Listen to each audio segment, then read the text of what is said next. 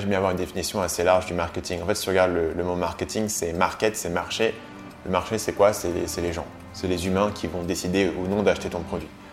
Donc quand tu parles de, ce principe-là, le marketing, c'est euh, toutes les, les, compétences et les disciplines qui vont te permettre de à la fois comprendre le marché, donc son besoin, ce que les gens recherchent, ce que les gens achètent, la perception qu'ils vont avoir des choses, Comment est-ce que tu peux créer un produit qui répond à ce besoin Ça fait aussi partie du marketing, la création du produit.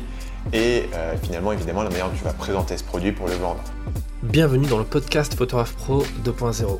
Dans ce nouvel entretien, je ne reçois pas un photographe ni un réalisateur, mais un entrepreneur qui est expert du marketing digital. Au cours de mon récent tour du monde, j'ai eu l'occasion de rencontrer Stan Leloup, l'homme derrière l'excellent podcast et la toute intéressante chaîne YouTube, maintenant aux 300 000 abonnés, qui s'appelle Marketing Mania. Et il va nous donner pas mal de conseils pour mieux vendre nos images. Alors Stan, c'est un féru de productivité, donc on va également parler de cette thématique et notamment de comment faire pour être plus efficace et ne plus procrastiner. Cet entretien, il a été enregistré à Bangkok, en Thaïlande, où vit Stan euh, depuis euh, maintenant quelques temps, et il nous parlera d'ailleurs du concept de digital nomade, ou comment travailler tout en voyageant. Enfin, Stan nous parlera de son premier livre papier qui vient tout juste de sortir aux éditions Erol au moment où je sors ce podcast. Et euh, ces éditions, j'en ai déjà parlé puisque c'est eux, c'est Erol, qui ont édité mon tout dernier livre, Les secrets du photoreportage. Je vous laisse en compagnie de Stan et je vous souhaite une bonne écoute. Salut Stan, merci, de, merci de me recevoir ici à Bangkok euh, dans ton condo. C'est ça, on appelle ça un condo ici, hein, les endroits où. Euh, et c'est ici que tu travailles, c'est ici que tu fais tes vidéos, tes contenus web. Et, que je euh, travaille depuis environ 6 mois. D'accord. Et euh, je voulais. Euh, je suis super content que tu aies accepté cette interview parce que ça fait longtemps que je voulais te rencontrer déjà. Et parce que je suis ton, ton contenu depuis très longtemps. Et, et, aussi pour que tu puisses parler à ma communauté qui est composée principalement de photographes, de réalisateurs, de, de créateurs et qui ont un besoin de d'apprendre le marketing pour vendre leurs créations, vendre leurs photos, vendre leurs vidéos.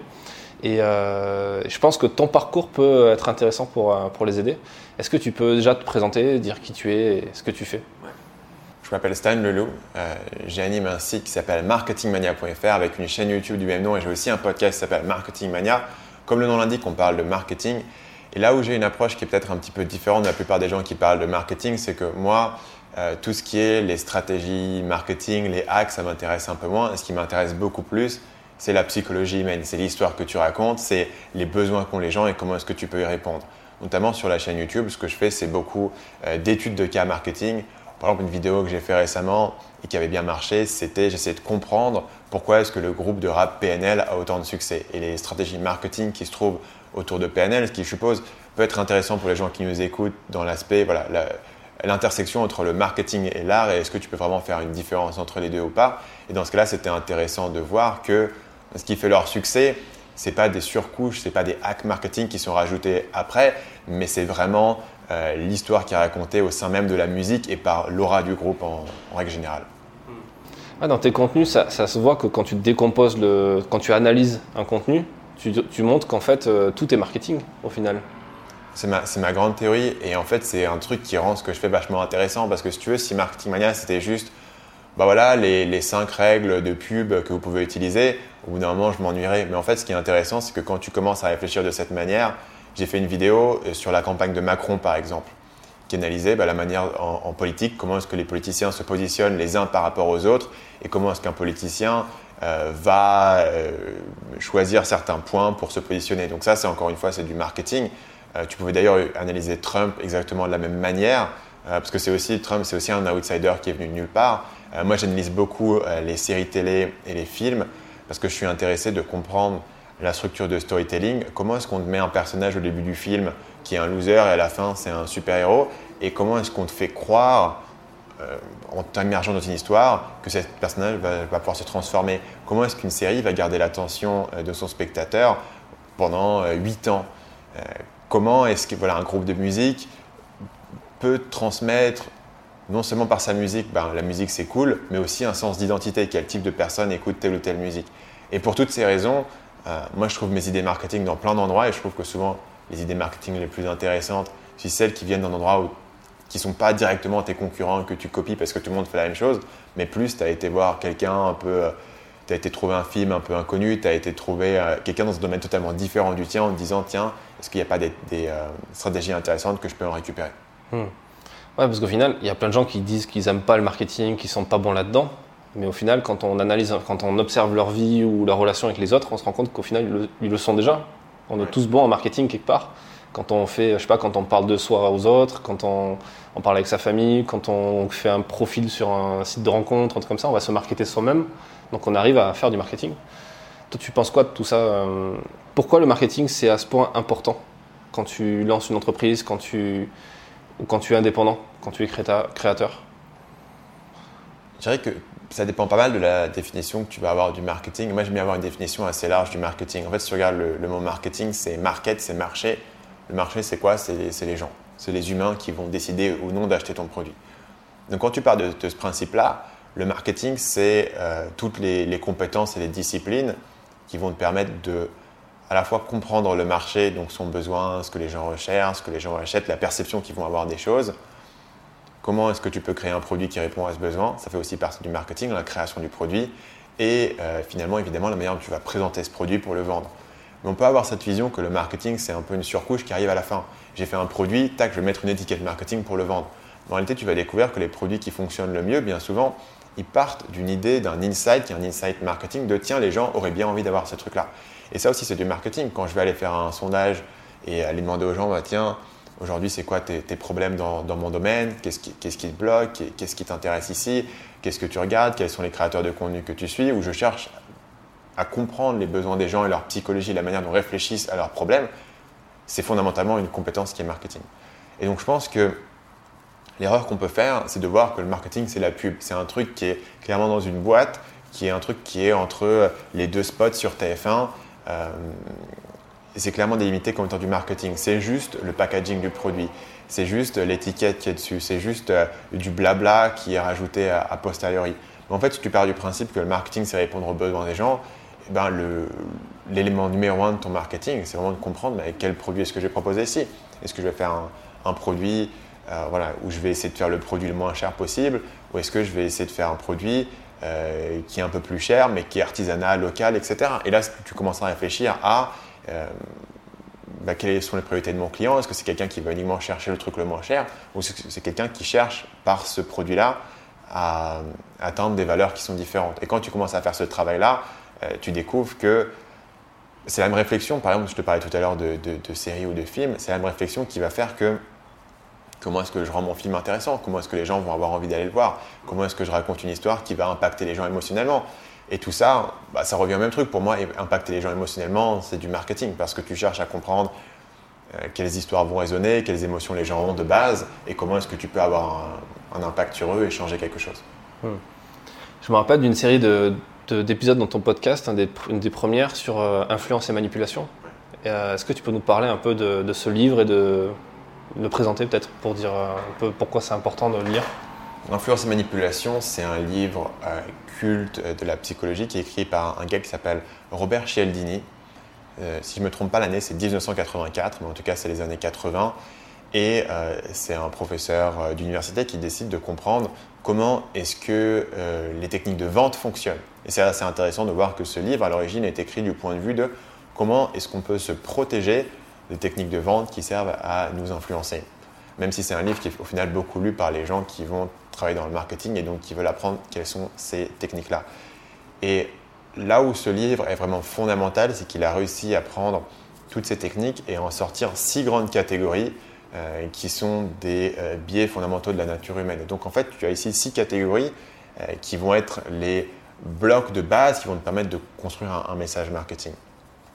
Donc les six catégories, si je les ai bien en tête et si je les ai pas toutes, euh, je vais en citer pour donner les, exemples les plus importants pour les gens. Par exemple, la preuve sociale. La preuve sociale, c'est le fait que euh, si tu arrives dans un endroit et qu'il y a deux pizzerias et il y a une pizzeria qui est bourrée de monde et il y a une pizzeria où il n'y a personne, tu vas tirer la conclusion que la pizzeria qui est bourrée de monde, elle a des meilleures pizzas. Pourquoi? Par la preuve sociale, le fait que beaucoup de gens vont ici et donc probablement c'est quelque chose de bien. Et pour creuser un tout petit peu là-dedans, c'est non seulement un biais psychologique humain, mais c'est un biais psychologique humain qui souvent a un bon raisonnement. C'est-à-dire que bien souvent, la pizzeria avec le plus de monde a raison.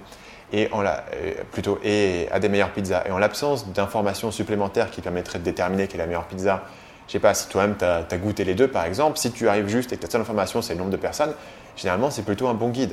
Généralement les bouquins qui sont les plus populaires ont tendance à être assez bons. Euh, tu prends, voilà, tu prends un film qui a des super notes sur Allociné, il est généralement meilleur en moyenne qu'un film qui a des mauvaises notes. Tu vois, donc c'est à la fois un biais psychologique humain que toi tu peux utiliser en tant que marketeur, mais c'est aussi quelque chose qui a une raison d'être, euh, qui est que généralement ça nous aide à prendre de meilleures décisions. Euh, un autre euh, biais psychologique qui est cité dans l'influence et qui est vraiment très important, c'est l'urgence. C'est le fait que les gens, si tu leur présentes une option, vont avoir tendance à procrastiner sur cette option, surtout s'il s'agit d'un achat.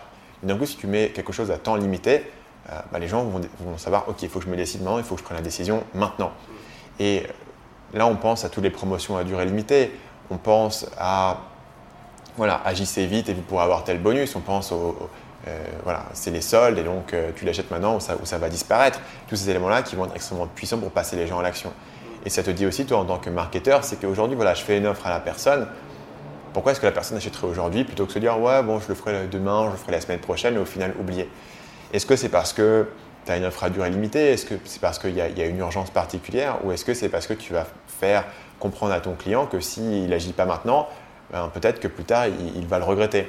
Ça peut être aussi simple de dire que si tu es un freelance ou un photographe, de dire voilà, moi j'ai un calendrier, aujourd'hui je peux te proposer euh, un créneau tel jour, telle date, mais voilà, je ne peux pas te garantir si tu ne le prends pas aujourd'hui et si tu ne signes pas mon contrat que euh, dans deux semaines, quand tu te réveilles, il sera toujours disponible. Parce que réalistiquement, voilà, c'est fondamentalement, si tu vends ton temps euh, ou ton service, bah, tu as directement quelque chose qui est, limité, puisque tu ne peux pas non plus avoir deux personnes au même moment, etc. Donc ça, c'est des éléments qui sont forts. Il faut comprendre que l'être humain, naturellement, si tu lui donnes l'option de le faire plus tard, va souvent choisir de le faire plus tard. Et je peux donner anecdotiquement que moi, quand je fais, par exemple, un lancement de produit qui va généralement, on va ouvrir une formation pendant une semaine, par exemple, euh, il y a un pic de vente le premier jour qui sont les gens qui euh, attendaient qu'une chose, c'est que la formation rouvre et qui avaient déjà décidé qu'ils voulaient la rejoindre. Mais le plus gros pic de vente est le dernier jour, le jour où je dis aux gens, voilà, décidez-vous aujourd'hui ou c'est fermé, ou si c'est dans six mois. Et entre les deux, c'est un peu plus plat. C'est-à-dire que les, le, si j'avais pas ce dernier jour-là de vente, euh, bah les gens procrastinaient, se destineraient pas trop. Et après, tu vois, d'un côté, tu peux dire, c'est de la manipulation où tu as poussé les gens à décider. D'un autre côté, voilà, les gens ne sont pas obligés d'acheter. Tu leur dis juste, voilà, achète maintenant. En tout cas, pose-toi maintenant et prends moins de 10 minutes pour en décider et si tu veux prendre cette décision ou pas. Ça, c'est euh, le deuxième aspect. Le, troisième aspect qui est euh, cité dans Influence et manipulation de chez Aldini, c'est le principe de cohérence. C'est l'idée que dire à partir du moment où tu es déjà engagé sur un certain chemin d'action, tu vas avoir tendance à le continuer. Donc, par exemple, lui donne l'exemple euh, de la technique du pied dans la porte du pied à la porte, c'est euh, je te demande de faire une petite action qui va t'engager à faire une action plus grande. C'est l'idée de dire aujourd'hui, moi, ce que, je vais, ce que je vais essayer de faire, c'est euh, si j'ai envie que les gens s'engagent, par exemple, à, suivre une formation par email, voilà, il faut lire tous les emails tous les jours, c'est un peu engageant. Ce que je vais essayer de faire, c'est euh, commencer par leur donner une petite action à faire qui va dire tiens moi ça m'intéresse mais cette action est très facile à faire mais ils vont se dire oui ça m'intéresse je vais avoir. Et maintenant qu'ils se sont engagés sur cette petite action, ils vont avoir tendance à faire le reste. Donc typiquement, c'est voilà, s'inscrire c'est très simple, ça prend deux minutes. Maintenant qu'ils se sont inscrits, quand les emails arrivent, bah, ils les ont demandés. Donc ils vont avoir plus de chances de les lire. C'est le, même concept euh, qui fait par exemple que euh, quand on va te, te demander de l'argent dans la rue pour aider euh, les ours polaires, on va commencer à dire voilà, qu'est-ce que tu penses du réchauffement climatique? Est-ce que tu penses que c'est un problème? Et tu te dis oui, oui, oui, c'est un problème. Maintenant, on va dire, bah, tiens, est-ce que tu es prêt à mettre un petit peu d'argent pour, pour faire ça? Et comme tu viens juste à l'instant de dire que c'était un problème, tu as le principe de cohérence qui te pousse euh, à le continuer et à continuer euh, dans cette voie-là. Et c'est une technique essentiellement qui consiste à dire aux gens, si tu veux que les gens fassent une grande action, demande-leur de s'engager sur ce chemin avec une petite action euh, pour commencer. Et c'est quelque chose qui va être extrêmement efficace. Voilà. Dès que tu veux que les gens fassent quelque chose d'important, si tu veux que les gens travaillent avec toi sur un grand projet, fais-les travailler avec toi sur un petit projet et ils auront développé de la confiance avec toi, mais ils auront aussi dit bah voilà, si j'ai travaillé avec la personne sur ce petit projet, c'est que ce gars doit être compétent et que j'avais des bonnes raisons de travailler avec lui. Euh, donc ça change aussi euh, leur mentalité et leur manière d'y réfléchir. on a parlé du coup de preuves sociales, on a parlé d'urgence, on a parlé de principes de cohérence. Il, y a cinq il y a six principes. Est-ce que tu te souviens des autres? Je crois qu'il y a le biais de confirmation. Euh, T'en parles un peu au début. Biais de confirmation ne doit pas faire partie des principes de Cialdini. Euh, ça, ça fait partie du principe de cohérence. Donc pour les gens qui nous écoutent, le biais de confirmation, euh, c'est euh, l'idée qu'une fois que tu as déjà une idée qui est déjà préconçue, donc tu as décidé que, je ne sais pas, tel ou tel politicien était meilleur qu'un autre, tu vas avoir tendance à interpréter les informations suivantes de manière à confirmer tes idées existantes. Et c'est assez difficile en fait de faire changer d'opinion aux gens parce qu'on a découvert que, par exemple, si on, on donne à des gens qui sont convaincus du réchauffement climatique et à des gens qui ne croient pas au réchauffement climatique des informations, les mêmes informations sur euh, l'impact ou non du réchauffement climatique. Ceux qui sont déjà convaincus que le réchauffement climatique est, un vrai problème vont être encore plus convaincus. Ceux qui sont déjà convaincus que ce n'est pas un problème vont eux-mêmes être encore plus convaincus de leur propre idée. Donc en fait, tu as un biais qui va te faire voir euh, dans euh, une information la confirmation des croyances que tu as déjà. Je te sors les six principes. Et je renverrai aussi les, euh, les, gens sur ta série de podcasts qui est super intéressante, qui est même intéressante à réécouter de temps en temps parce que c'est un truc qui est intemporel. Comme tu dis, le bouquin il a été écrit dans les années 80 et il n'a jamais été aussi d'actualité euh, aujourd'hui. Carrément on s'intéresse à ça. Donc on peut citer, euh, et après on n'est pas obligé d'entrer dans, en détail si, toi mhm. tu veux passer vite, mais comme j'en ai mentionné six, on peut les, on peut les citer. La réciprocité. Mhm. Euh, la réciprocité, c'est l'idée que si tu fais quelque chose pour moi, bah, j'aurais envie de te le rendre. Et là, il y a des expériences intéressantes dans le livre avec euh, le fait que le simple fait d'offrir un coca à quelqu'un, par exemple, va l'inciter à faire quelque chose pour toi en échange. Et il y a aussi une une variation assez intéressante de euh, ce concept qui est euh, de euh, demander à quelqu'un de faire quelque chose de très gros pour toi. La personne va te refuser. Tu vas faire une concession en échange en demandant quelque chose de beaucoup plus petit. Et tout d'un coup, tu viens de faire une concession à la personne et la personne a envie de te la rendre. Et il y a un gars qui a écouté cette série de podcasts que j'avais faite et qui a utilisé cette technique sur moi. Euh, donc en fait, il m'avait proposé euh, de faire, euh, envoyer un email en me demandant si je voulais faire de l'affiliation sur son programme et, promouvoir sa formation. Je connaissais ce gars ni d'Eve ni d'Adam et évidemment je lui ai dit non. Enfin, je ne vais pas promouvoir le programme de quelqu'un que je ne connais pas. Et donc du coup, il m'a dit ah ok, bon ben sinon, est-ce que tu voudrais bien faire une interview sur ma chaîne YouTube? Et donc du coup, il m'a demandé ce truc où il savait en fait que j'allais refuser, en sachant que j'allais voilà, j'allais refuser, mais en même temps, j'allais me sentir un peu mal de l'avoir refusé. Lui revient avec une grande concession, il me demande juste une interview en échange, et il sait du coup que je vais l'accepter. Euh, je me rappelle de cette interview. Euh, avec lui, du coup. Enfin, pas l'interview de lui, mais toi, tu l'as interviewé après. Et il t'a dit ça pendant l'interview. On, peut, on, peut, citer son nom, c'est Enzo euh, Honoré, qui a une chaîne, une chaîne YouTube et il a également un podcast. Le biais suivant de Cialdini, c'est l'appréciation. Là, c'est assez simple. On a envie de faire des choses pour les gens qu'on apprécie et euh, finalement l'autorité. Euh, l'autorité, c'est vraiment un, élément intéressant, c'est que tu ne vas pas questionner ce que les, personnes qui sont en figure d'autorité te disent. Et c'est qu'à partir du moment où une personne est en figure d'autorité, on accepte plus ou moins ce qu'elle nous dit. Et si quelqu'un euh, arrive et est habillé en policier et te dit de faire quelque chose, tu vas le faire. Et donc dans le livre, il cite par exemple des, exemples de... il y a un gars qui veut mettre de l'argent dans un parc-mètre, mais il n'a pas d'argent et donc il est un peu embêté. Et il y a un policier, ou plutôt un, chercheur déguisé en policier, qui va prendre un passant et lui dit Tiens, mets l'argent dans le parc-mètre du gars. Et la plupart des gens le font. Euh, alors que c'est totalement en dehors de l'autorité d'un policier de dire de, donner de l'argent à quelqu'un d'autre. Mais le simple fait qu'une personne euh, qui est en position d'autorité te dise de faire quelque chose, automatiquement, tu vas le faire. Et euh, il s'inspire aussi des fameuses expériences de 1000 grammes, qui étaient ces expériences où tu allais avoir un volontaire qui rentre dans la salle et qui doit administrer des chocs électriques euh, à, une, à une personne qu'il croit être une, euh, un sujet d'expérience sur la mémoire et donc il doit, doit le, punir avec des chocs électriques.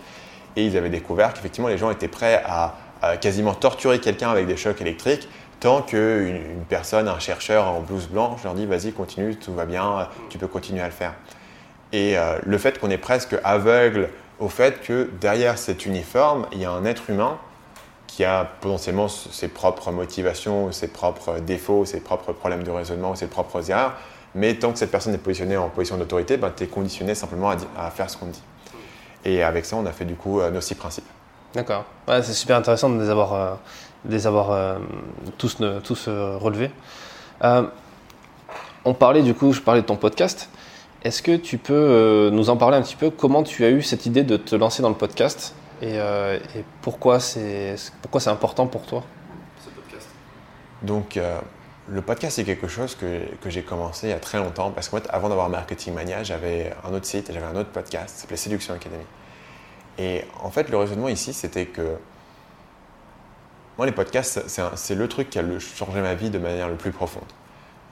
J'étais là, j'étais euh, étudiant en école de commerce, dans un environnement qui ne me plaisait pas vraiment, avec des débouches derrière qui ne me plaisaient pas vraiment, même si c'était, une bonne école et que j'avais travaillé dur pour y aller, parce que j'ai fait prépa, etc. Donc je m'étais vraiment euh, cassé le dos pour rentrer en école et je me retrouve là et finalement je, me dis, tiens, c'est peut-être pas ça que j'ai envie de faire. J'ai peut-être pas envie de me retrouver essentiellement en audit ou en conseil en management, ça ne me plaît pas trop.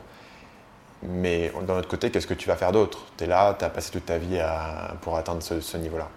Et donc, à ce moment-là, je me mets à écouter du coup des podcasts.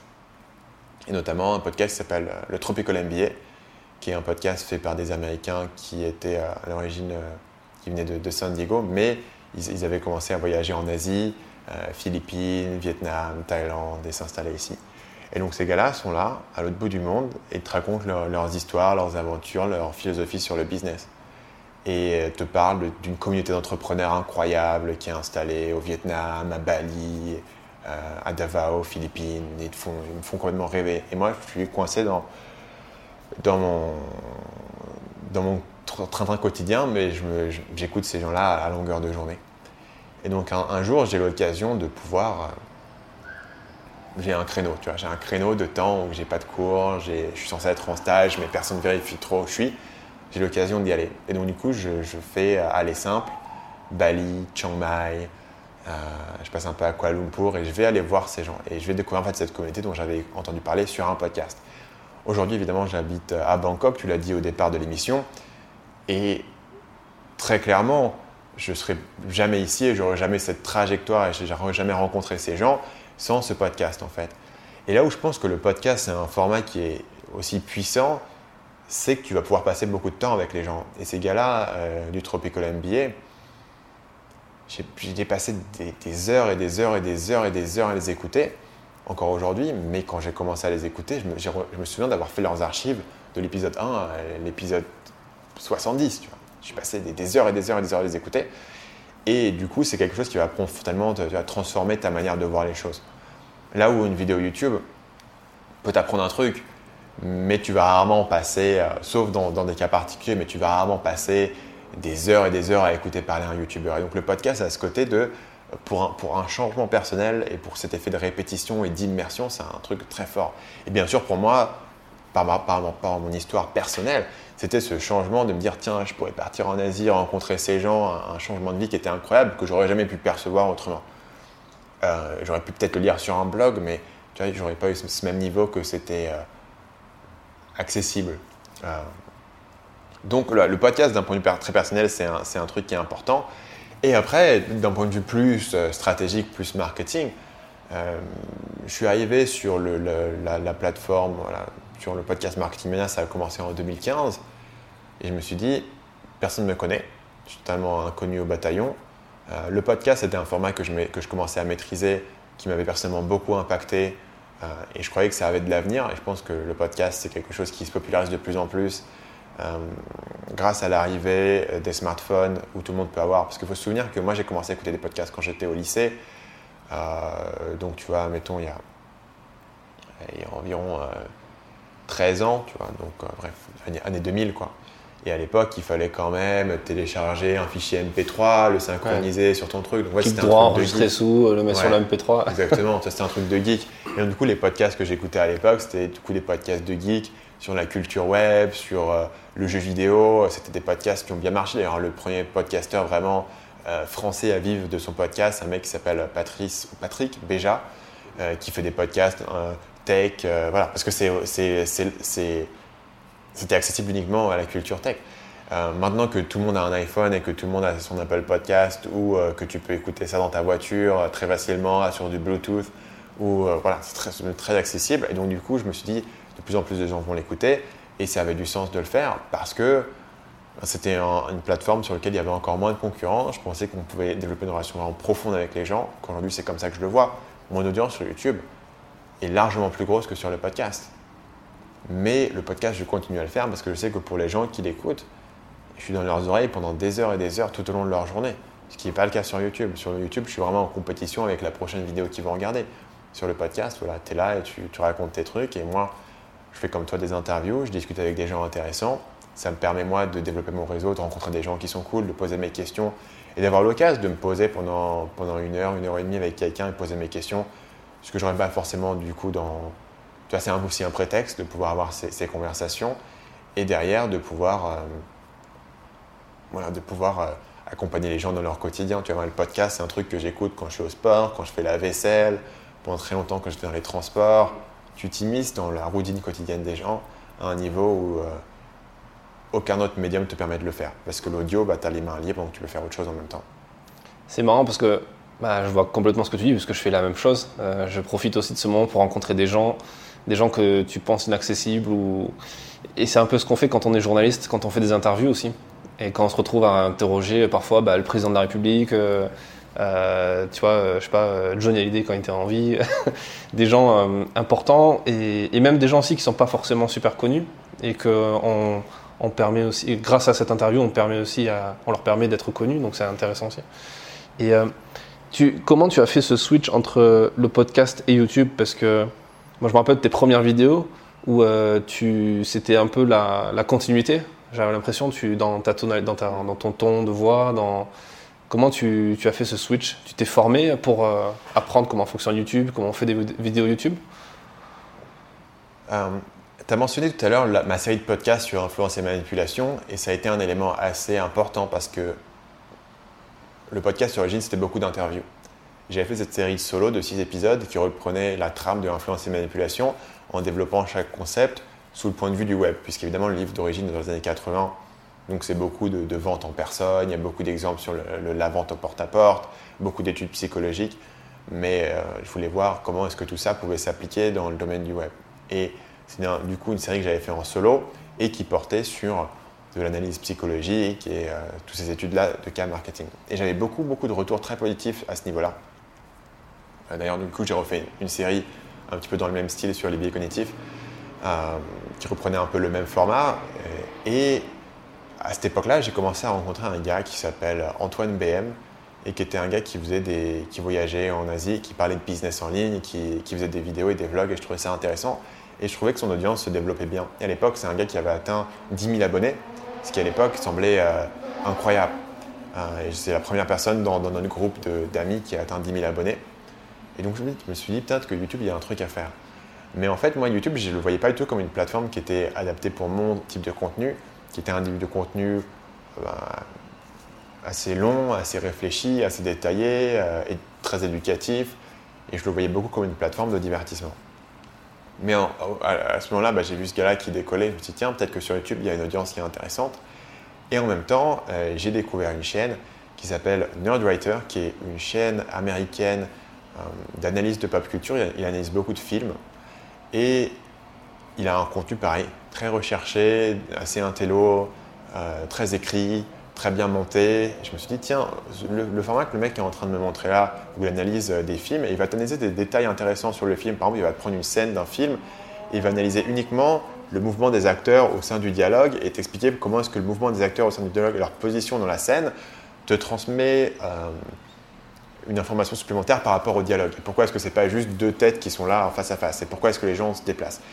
Quand j'ai vu ça, je me suis dit, bah, c'est vraiment intéressant parce que le cinéma, c'est un truc qui m'intéresse, mais j'ai aucun, aucune information, enfin, aucune formation spécifique là-dessus. Lui, il va te prendre une étude de cas bien il va te la décortiquer, il va t'apprendre un truc qui est nouveau. Et je me suis dit, mais tiens, mais en plus, les gens regardent sa chaîne d'école. Euh, moi, je suis totalement fasciné par cette chaîne et j'ai regardé toutes les vidéos. Si je faisais la même chose sur le marketing, et donc du coup, tu vois, tu as trois euh, pièces du puzzle qui s'enchaînent. Il y avait le gars qui, faisait des vidéos sur le marketing dans un format totalement différent du mien, qui était un format de vlog. Il y avait le gars qui faisait des, vidéos sur les films avec un format qui s'intéressait à, qui ressemblait à ce que je voulais faire, mais dans un domaine totalement différent. Et il y avait cette expérience d'avoir fait ces podcasts sur la psychologie humaine et l'analyse marketing qui avait eu des très bons retours. Et je me dis, tiens, si je mélange un peu les trucs et je fais un peu un Frankenstein, ça fait quoi? Ça fait des vidéos euh, que je fais sur YouTube où je fais des analyses marketing basées sur la psychologie humaine. Et donc, du coup, mes premières vidéos n'étaient pas totalement au niveau parce que, notamment, le, le Writer, euh, n'apparaît pas dans ces vidéos. Euh, il, il, montre des extraits de films et il parle dessus et il est, très fort au niveau de la production. Pour, il fait des petites animations. Moi, j'ai commencé à faire mes vidéos sur YouTube. Je n'avais pas ce niveau de, production et d'édition et de montage. Et surtout, je faisais beaucoup à l'époque d'analyse sur des pages de vente. Ce qui est beaucoup moins intéressant à regarder que, des images de films. Et ça manquait d'humain, ça manquait de vivant. Mais si tu regardes mes premières vidéos, c'était vraiment effectivement ma diction est proche du podcast. Euh, je monte pas ma tête et j'ai juste un espèce de diaporama essentiellement sur les images. Mais euh, au fil du temps, j'ai commencé à itérer sur ce concept.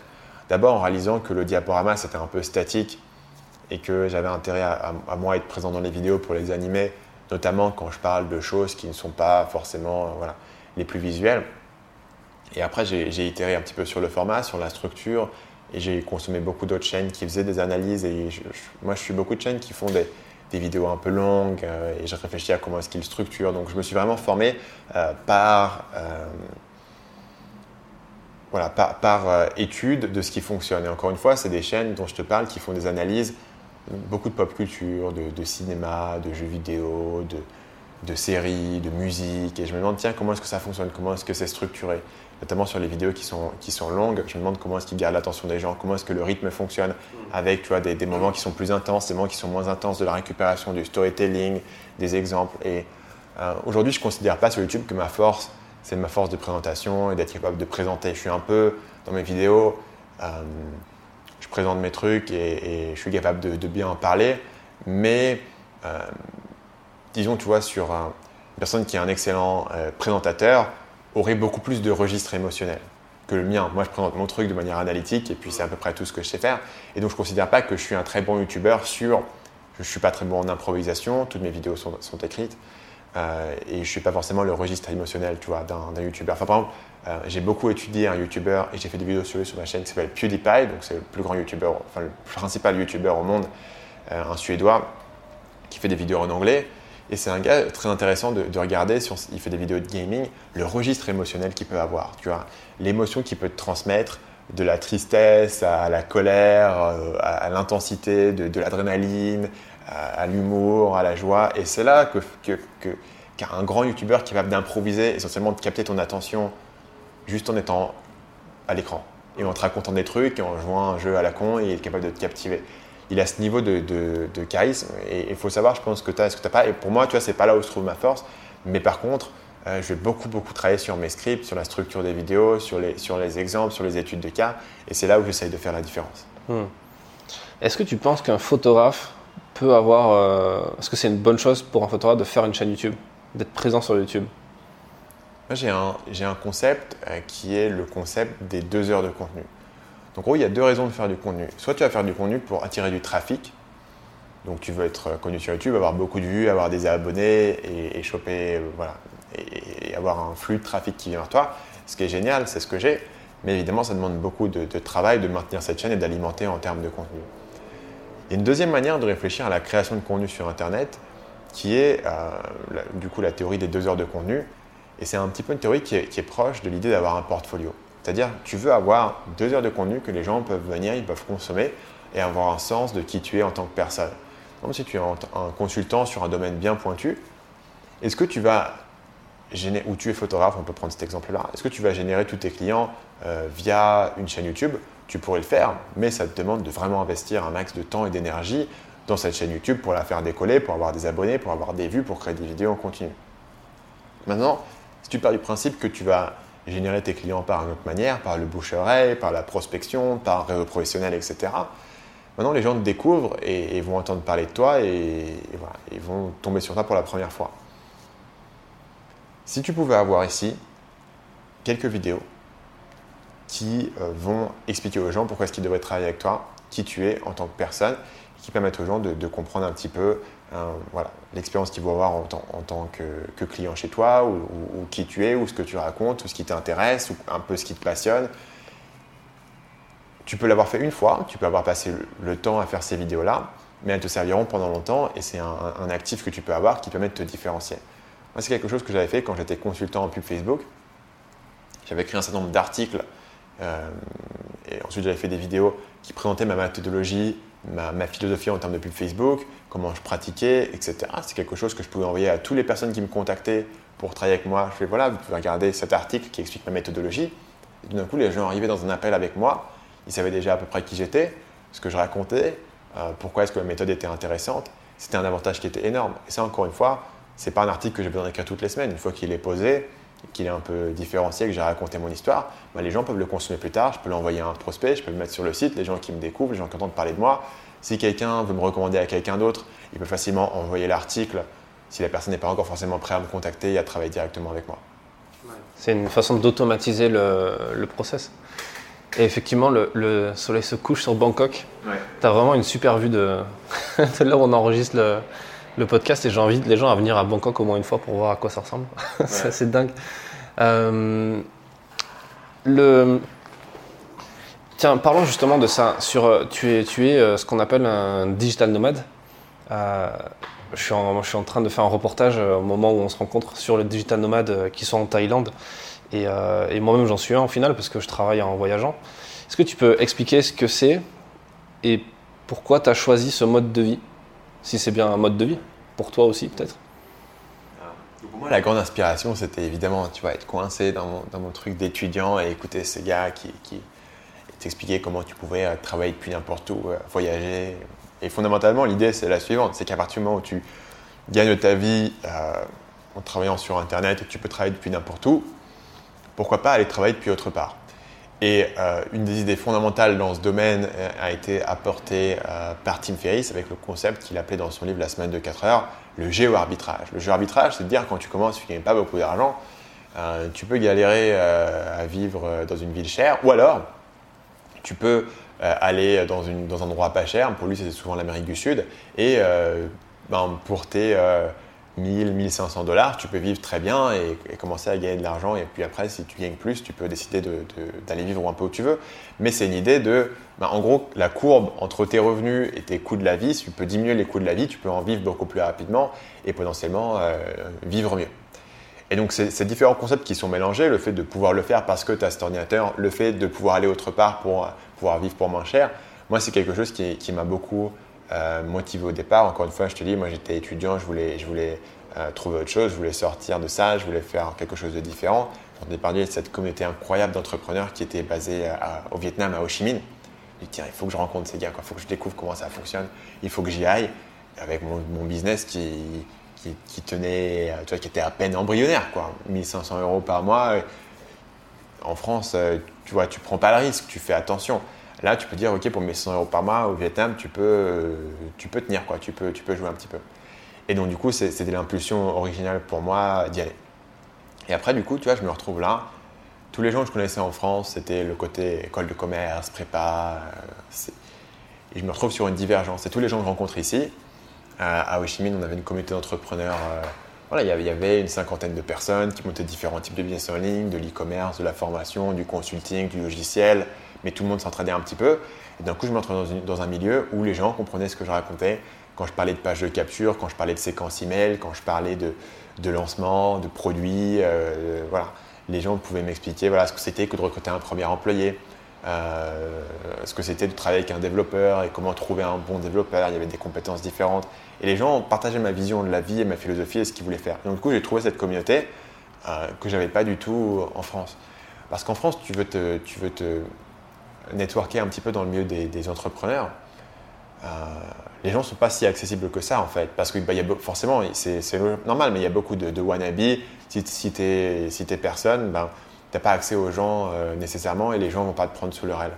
Là où quand tu débarques au Vietnam, tu as fait l'effort de venir au bout du monde pour débarquer à Ho Chi Minh, une ville où quand tu débarques pour la première fois, tu hallucines. Il y a des scooters partout tu, tu, comprends pas comment commander dans les restaurants, tu es complètement perdu, mais si tu as fait l'effort de, voyager au bout du monde pour aller rencontrer ces gens, et ben, tu vas avoir des gens qui ont des business qui, qui, sont 10 ans avancés sur le tien, qui font 100 fois le chiffre d'affaires que tu fais et qui vont te, te, parler, discuter avec toi, prendre des biens, des, tu vois, qui vont vraiment te prendre sous leur aile. Je vais donner un exemple. Il y avait un gars que j'ai rencontré, il est arrivé à peu près au même moment que moi au Chimine, donc en 2014. Et ce gars-là, c'était un, c'était un, Danois qui avait fini ses études de euh, menuiserie. Et euh, il, avait un peu de sous, euh, il avait, parce qu'il avait, je me souviens plus, il avait un héritage ou un délire comme ça.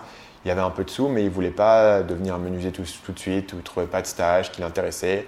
Et donc il a posé une question au podcasteur du Tropical MBA justement, et le podcasteur lui a dit, tiens écoute, si tu veux te rentrer dans ce milieu et que tu pars de vraiment de zéro, la meilleure chose que je peux te donner, c'est d'aller à Oshimi, tu rentres dans n'importe quel café, tu vois un mec avec un MacBook, va lui parler parce que ce mec c'est un, nomade digital et il va t'apprendre un peu euh, les, les, ficelles. Improbablement, ce mec le fait, euh, vient à Ho euh, fait cette technique, rencontre gars et au moment où je, l'ai rencontré, il était, il était vraiment, les gars l'avaient pris sous son aile. Et en gros, ce que lui voulait faire, c'était, comme il avait ce, background en menuiserie, en, en développement. Il voulait développer un, produit physique, le faire fabriquer dans une usine. C'est un truc, un projet assez complexe et le vendre sur Kickstarter. Ben, il, y avait, un gars qui, avait, qui parlait vietnamien et qui travaillait avec les usines. Il y avait un gars qui avait déjà fait des projets Kickstarter à succès.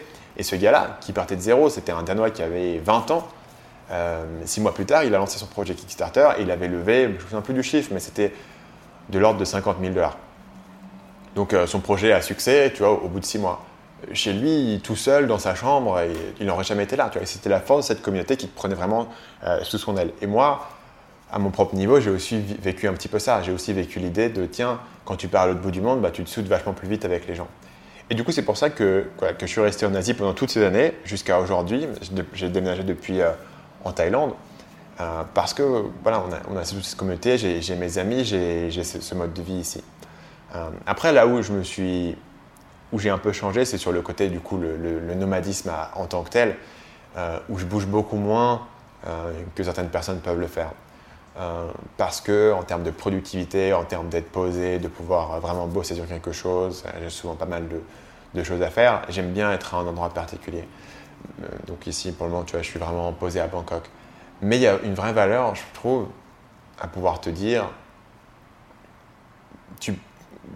l'endroit où tu veux habiter, et indépendant de, ton revenu.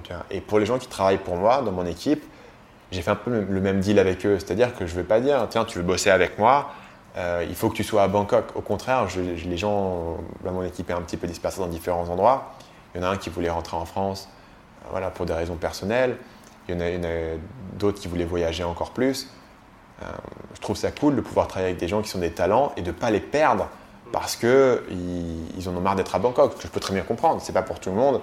Et euh, voilà, ils ont plein de trucs à faire dans leur vie, ils ont plein de priorités, tu vois. Et perdre quelqu'un qui a un talent, qui a été avec moi pendant deux ans, euh, parce qu'il il a envie de déménager, ça m'aurait brisé le cœur, tu vois. Et le fait de pouvoir dire, ben, ben, pas de problème, on continue à bosser ensemble à distance, euh, ça fonctionne très bien. Et de pouvoir, à travers mon entreprise, donner cette flexibilité-là aux gens qui travaillent pour moi. Mm. Et ça, je trouve ça cool. Et après, tu vois, c'est un choix personnel de dire, certaines personnes aiment bien, comme moi, rester sur place pendant longtemps. D'autres personnes sont sur un mode hybride où ils ont généralement une base principale et voyagent pendant 6 à, entre 3 et 6 mois par an. Et il y a des gens qui sont vraiment euh, tous les 3 mois, ils déménagent ou, même moins. Euh, et après, ça, c'est vraiment une préférence personnelle. Euh, moi, moi voilà, du coup, je suis plus sur le côté un peu plus basé. Mais ça me permet, tu vois, de, si je veux aller aux Philippines pendant un mois, pour voir la famille de ma femme, ben, on peut passer aux Philippines pendant un mois et le seul problème que je vais avoir, c'est que l'Internet aux Philippines est, pas bon. tu vois ce que je veux dire? Mais sinon, ça me pose aucun problème en termes de business, ça n'interrompt pas mes activités, tu vois, il n'y a aucun problème. Si je veux euh, passer euh, un mois en France pour les fêtes, je peux le faire. Si je décide d'aller voir quelqu'un pendant un mois en Amérique du Sud, je peux le faire. Tu vois ce que je veux dire? J'ai cette flexibilité que honnêtement, je ne m'en sers pas tant que ça actuellement parce que j'ai beaucoup de projets et puis c'est pas une grande priorité. Mais le fait que ce soit disponible, en tout cas, tu n'es pas là à dire Ah putain, je suis bloqué dans mon boulot, etc. Tu vois, si, je suis là et que je, bosse et que je suis à Bangkok, c'est aussi un choix personnel. Donc ça m'aide aussi à, accepter ma situation, tu vois, quand je suis en mode, comme en ce moment, vraiment boulot. Ouais, c'est vrai qu'au final, il y a le gros mythe du digital nomade en mode le mec qui doit tout le temps bouger avec son sac à dos. Et au final, c'est pas le cas. Parce que tu peux très bien avoir un, endroit et, Mais je pense que c'est une, conception du voyage que plein de gens ont différemment. Par exemple, quand tu voyages, quand tu as juste que 5 semaines de congé par an pour aller voir un pays, tu te mets une pression tout seul en mode euh, non mais je vais pas rester tout seul dans un Starbucks devant mon ordi, euh, il va falloir que je vois un maximum de choses, un maximum de trucs et tout. Et tu réfléchis pas comme ça. Alors que quand tu es libre toute l'année de faire ce que tu veux, tu peux te permettre de rester euh, une semaine dans un endroit et pas forcément visiter. C'est aussi, aussi l'effet, tu sais, où quand tu habites quelque part, tu n'as jamais rien visité. Tu habites à Paris, tu n'as fait aucun musée. alors qu'un alors qu'un japonais qui a été là en 72 heures, il a, vu plus de choses que toi. Il y a un peu cet effet où euh, plus tu as de temps, moins tu sens le besoin absolument de rentrer des choses. Et moi, j'ai un peu ce côté où je me dis, bah tiens, si, tu vois, si un jour j'ai envie de vraiment de voyager, je pourrais le faire. Donc, j'ai pas non plus cette urgence, justement, on parlait tout à l'heure d'urgence qui motive les gens à passer à l'action de tout voir. Alors que si tu es quelque part et tu as un temps limité, bah, tu dis je vais en faire le plus possible. Du coup, on a cette idée du voyage qui est probablement pas tenable pour un nomade digital parce qu'un nomade digital qui bouge trop euh, va complètement s'épuiser. Tu as, besoin pour être productif et pour, et pour pouvoir bosser d'avoir un certain niveau de routine en termes d'alimentation, en termes de sport, en termes de sommeil, euh, d'avoir un cadre autour de toi. Donc après, si tu es vraiment efficace en termes de, ton matériel, de ton environnement de travail, tu peux bouger tous les trois mois et, le faire et, fonctionner. Un peu moins pour moi, parce que là, tu l'as vu, j'ai un bureau qui monte et qui descend, j'ai un deuxième écran, j'ai des trucs, tu vois, j'ai des vidéos. Le simple fait de trouver un endroit où je peux enregistrer des podcasts qui est calme, enregistrer mes vidéos dans chaque endroit, c'est contraignant. Mais si tu n'as si pas ce type de contraintes, tu travailles euh, voilà, sur un autre truc, ou, au contraire, ou si tu es photographe et que le voyage te permet d'accéder à des nouveaux trucs, tu peux très bien euh, voyager assez fréquemment, euh, notamment si tu es en, en Asie, euh, c'est vachement facile ici de trouver un endroit où habiter trois mois. Tu vois, c'est un peu, plus, un peu difficile en, France de trouver un, bail sur trois mois, donc tu es un peu plus à habituer des choses sur des Airbnb, etc. Mais ici, tu peux assez facilement trouver et euh, vivre comme un local dans un endroit pendant trois mois, vivre la vie différemment d'un touriste parce que tu n'as pas cette pression d'aller voir nécessairement tous les temples et tous les musées, mais euh, tu as l'occasion de découvrir les différents restos qui sont autour de toi. Ouais, au final, tu visites d'une autre façon, mais presque quelque part euh, aussi intéressante, voire plus intéressante, parce que tu vas nouer des vraies relations avec les gens. S'il y a un truc qui me vient comme ça en discutant, il y a un film que j'ai vu euh, dans l'avion euh, en venant, mais qui n'est pas sur les tablettes, j'avais été chargé, qui s'appelle Transit. Tu sais, c'est l'histoire d'une sorte de bulgare. Ouais. C'est Tom Hanks qui est bloqué à l'aéroport. C'est ça, qui arrive dans l'aéroport. Et ce film, il est génial parce que tu te rends compte que le mec, il passe des mois dans l'aéroport et il connaît tous les vendeurs il y a des gens que tu vois qu'une fois dans ta vie, au final, quand tu passes dans un aéroport, et tu te rends compte qu'il y a une vraie communauté, que les gens se connaissent, sont potes. Et c'est hallucinant de voir cette vision-là du voyage, que tu restes au même endroit, mais tu continues de voyager au final parce que tu, tu rencontres les gens. c'est assez marrant. Et, euh, ouais, et puis après, tu as tel côté intéressant où tu commences à, développer aussi un, sens de la culture, tu vois, de, de, ce qui est trop autour. Ce que tu peux développer qu'en y passant un certain temps. Euh, et des nuances, tu vois, c'est intéressant de, ayant vécu longtemps au Vietnam et ensuite tu débarques en Thaïlande, c'est intéressant de voir toutes les différences culturelles entre les deux, tu vois, qui sont deux cultures qui sont différentes des tiennes. Je suppose que si j'avais eu trois semaines en Asie, euh, je me serais dit euh, same same, tu vois, c'est la même.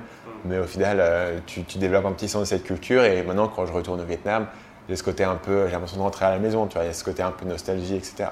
Ce qui est bizarre dans un certain sens parce que je parle pas la langue, il y, a plein d'aspects où je suis pas du tout local, mais il y a cet aspect où tu as, as l'impression d'avoir compris quelque chose sur, sur la manière dont le, pays fonctionne et la culture fonctionne. Tu as une façon d'assimiler le truc, un peu comme l'être humain qui peut s'adapter à n'importe quelle situation. S'il fait très froid ou dans le moment, ton corps il va être de plus en plus résistant au froid ou à la chaleur, etc. Ouais, c'est assez intéressant de voir ça. Euh, sur, euh, sur la question de pour, revenir au métier de photographe, je pense que métier photographe, c'est forcément un photographe est forcément un digital nomade, puisqu'on est obligé de, contacter les rédactions quand on est photojournaliste par mail, on peut voyager euh, partout. Euh, est-ce que tu aurais des conseils à donner, un conseil de digital nomade pour des photographes peut-être, s'il y en a qui viennent? Ça dépend ce que tu recherches, mais on peut, on peut réfléchir en termes de, en termes de productivité. Personnellement, moi je suis vraiment dans, le milieu de l'entrepreneuriat web notamment, il y a vraiment un fétichisme autour de, la routine et des habitudes. Les habitudes qui te permettent de tenir. Et je pense que en tout cas pour moi, c'est le truc en termes de productivité, en termes d'habitude et en termes simplement de, de, santé, de physique et mentale, de stabilité. C'est vraiment l'idée de comment est-ce que tu peux développer des habitudes. évidemment, une personne euh, qui habite dans un endroit précis et qui est très stable dans, son, dans sa location physique, naturellement avoir tendance à développer des habitudes. Alors, elles ne sont pas toujours bonnes et, justement, on peut travailler sur le fait de ben, peut-être que le matin, au lieu de bouffer un bol de céréales, tu vas bouffer un fruit et ça sera meilleur pour ta santé. Enfin, au lieu de, faire ci, tu vas aller à la salle de sport, tu vois, au lieu de, euh, manger ce dessert-là, tu, tu peux toujours travailler sur tes habitudes pour améliorer ta, santé, mais de base, des habitudes. Quand tu es euh, nomade digital, c'est plus difficile et donc il faut trouver un moyen euh, de, faire revenir ces habitudes. comment est-ce que tu peux trouver une stabilité donc, Par exemple, un truc qui est très populaire dans ma communauté, c'est tout ce qui se tourne autour de la méditation. et je pense que la raison pour laquelle les gens vont graviter vers la méditation et faire de la méditation tous les jours, ça, a deux facteurs. D'abord, c'est que plus tu bouges dans ta vie, ben, plus tu as un sens d'instabilité et d'inconnu, mais aussi dans ton travail tout simplement. Euh, tu ne sais pas où, ce que tu vas faire dans le mois prochain, tu ne sais pas si le projet va marcher ou va se planter, tu ne sais pas si on va te dire oui ou non, tu es en attente de telle personne, de tel email. Plus tu es instable dans ta vie professionnelle, plus ça a du sens d'avoir une stabilité dans ta vie personnelle qui te permet de, de, rester bien stable. Tu vois, les gens me disent, tiens, ça a l'air, euh, ça a l'air chiant ce que tu fais de manger tous les jours la même chose. Euh, mais le truc, c'est que le déjeuner, pour moi, tu vois, c'est un espèce de, de, répit dans tous les trucs qui vont se passer dans ma journée. Et au final, j'ai pas l'impression de m'ennuyer dans ma journée à un point où j'ai besoin que mon déjeuner euh, voilà, soit un truc différent pour me, pour me changer les idées, tu vois. Et donc, plus tu es instable dans ton travail et plus il y a d'incertitudes, plus je pense que tu as, besoin de développer ces routines et ces piliers. Donc, je pense que en termes de, en termes de fondamentaux ici, euh, le sport, qui est un, truc qui peut être difficile à maintenir quand tu, fais, quand tu bouges beaucoup, mais est-ce que tu peux trouver une routine où les gens vont vraiment aller à, l'extrême, tu vois, pour, pour euh, les gens qui font par exemple en salle de sport et qui font beaucoup de muscu, ce qui n'est pas mon cas. Euh, moi, je suis plutôt à courir, ce qui est plus facile. mais vraiment, ils vont aller à l'extrême pour trouver la salle de sport dans tous les endroits où ils vont, tu vois. Et, je pense que ça en vaut le coup. Euh, la méditation, euh, le sommeil, euh, autant que possible à, des heures régulières, l'alimentation. Encore une fois, quand tu voyages, c'est compliqué, tu vois. Mais c'est un truc où si tu arrives à avoir une régularité là-dessus, ça peut vraiment avoir un grand impact. Et, voilà, plus tu as, ce côté de, d'instabilité, plus c'est intéressant. Donc, moi, je vais donner une astuce bizarre et après, ce sera aux gens de trouver leurs propres astuces. Mais moi, il y en a une que j'ai, c'est que pendant très longtemps, j'ai, eu des insomnies. Enfin, j'arrivais pas à dormir. En fait, je dormais pas. Pendant très longtemps, je dormais pas. J'arrivais pas à m'endormir. J'arrivais à dormir la nuit, mais j'arrivais pas à m'endormir.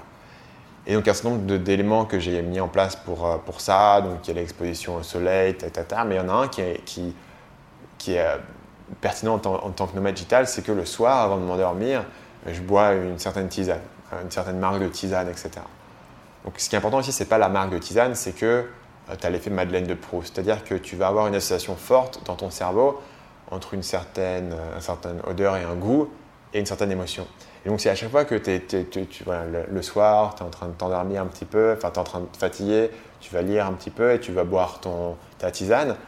Cette tisane, elle va être associée au fait de dormir. Et tout d'un coup, quand tu es dans un hôtel, tu es en train de voyager, tu es à droite à gauche, tu as un peu de décalage horaire, etc., tu es un peu euh, retiré, bah, tu, peux, tu peux amener dans ton sac tes, sachets de tisane. N'importe quel hôtel, tu as toujours une bouilloire et tu peux faire ta tisane et tu as un petit peu ce, tu as peut-être qu'un pilier dans ta journée où tu as fait un vol à la con, tu as, eu 12 heures de décalage horaire, tu as, mangé euh, complètement n'importe comment au McDo, etc. Mais tu as peut-être un pilier que tu peux contrôler, un truc, tu peux faire ta méditation, tu peux, tu peux euh, boire ta petite tisane tu vois, qui t'est conditionnée, etc. Et moi, ça m'aide vraiment tu vois, à, maintenir cette stabilité et à dire il y a certains éléments que tu peux, sur lesquels tu peux maintenir le contrôle. Ouais, c'est une sorte de déclencheur qui va te. Ouais Ouais, c'est vachement intéressant. Moi, je fais ça, j'essaie de faire ça en voyage avec, euh, avec l'alimentation, avec les fruits. Passer des fois des trucs tout cons, mais tu vas dans un supermarché.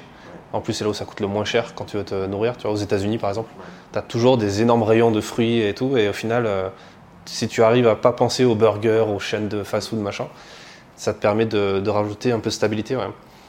Tu vois, le métier de photographe, j'ai l'impression, c'est un truc qui revient régulièrement. C'est un métier d'indépendant. Il y a beaucoup de gens qui travaillent seuls, comme toi, comme plein d'entrepreneurs et on a du mal à, se, à s'imposer un rythme. On n'a pas de chef, de boss qui vont nous dire euh, lève-toi à telle heure, bosse jusqu'à telle heure, euh, et après tu as des loisirs. Parce qu'en plus, c'est un métier passion où on fait ce qu'on aime et on n'a pas l'impression de travailler. Et en même temps, on a tout le temps l'impression de travailler. C'est quoi, toi, qu'est-ce que tu donnerais peut-être comme conseil sur le, en termes de productivité? Je sais que tu es un, adepte de la méthode des 90 jours. D'ailleurs, moi, je suis un de tes clients, de la formation des 90 jours, qui, que j'ai pas encore réussi à adapter à mon activité à moi, mais je travaille dessus. Est-ce que tu peux en parler peut-être de cette méthode-là et parler de ta formation peut-être qui, qui propose ça? On peut parler un petit peu de toi, ce qui a fonctionné ou pas pour toi. Donc, la méthode des 90 jours, c'est l'idée suivante. C'est tu es en train de monter un business, tu développes des sites, tu fais une chaîne YouTube. je parle du principe de base de mon client, après on pourra parler du cas du, photographe. Euh, comment est-ce que tu fais pour t'organiser? Les gens vont tomber dans différents pièges. Les gens vont tomber dans le piège de Ok, je suis là le matin, je, commence, il faut que je fasse quoi? Putain, je sais pas quoi faire. Je vais trouver des tâches, ouvrir mes emails, je vais faire différents trucs. Seulement dans la réactivité, à faire ce qui se présente devant toi. C'est un piège dans lequel il est facile de tomber. Parce que, ben voilà, tu tu as des trucs qui se présentent, mais du coup, tu te retrouves et semaine après semaine, bah, tu es réactif finalement, tu n'as pas vraiment avancé sur les projets qui étaient importants.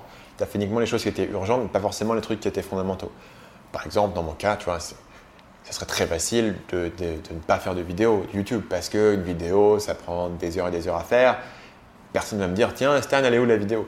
C'est vraiment, si, si mais c'est là, c'est tout ce qui va apporter de la valeur et faire grossir en business, c'est des actions et tu dis, ok, ça, je pense que c'est intéressant et de, à faire. Et de l'autre côté, euh, tu tombes dans le piège où euh, tu, fais des plans, tu planifies, tu réfléchis, tu fais des trucs, mais tes plans, ils, sont totalement sur la comète et tu les appliques pas et au final, euh, voilà, tu es complètement rigide dans un truc, dans, ton imagination.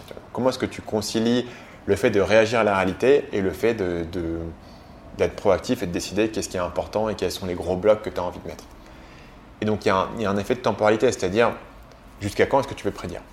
Et pour les entrepreneurs du web, je pense que 90 jours, c'est une bonne période parce que tu décides de faire un plan, tu as trois mois pour l'implémenter, tu as le temps aujourd'hui de vraiment avoir des résultats et de commencer à juger si ton plan d'origine était bon ou pas. Et si le plan d'origine est bon, bah, tu le continues sur le prochain plan de 90 jours. S'il n'est pas bon, tu dis, bah, voilà, ce que j'ai fait, ça n'a pas marché.